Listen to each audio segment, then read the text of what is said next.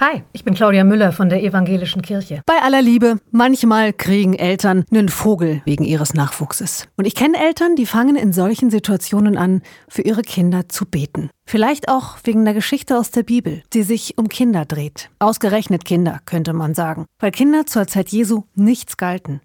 Die Geschichte beginnt so. Und Kinder wurden zu Jesus gebracht. Ganz das wirkliche Leben, habe ich gedacht. Kinder werden immer gebracht zur Welt gebracht, ins Bett gebracht, zur Oma gebracht, zum Kicken gebracht, zur Vernunft gebracht und jetzt eben zu Jesus gebracht. Jung oder Mädchen, gesund oder krank, frech oder brav, egal. Und wenn Kinder zu Jesus gebracht werden, zur menschgewordenen Freundlichkeit Gottes, hat alles andere Pause. Dann kümmert sich Jesus nur um die Kinder. Ich mache euch Mut, liebe Eltern.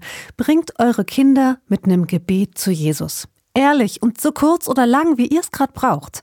Ersetzt auch gleich das bis zehn zählen.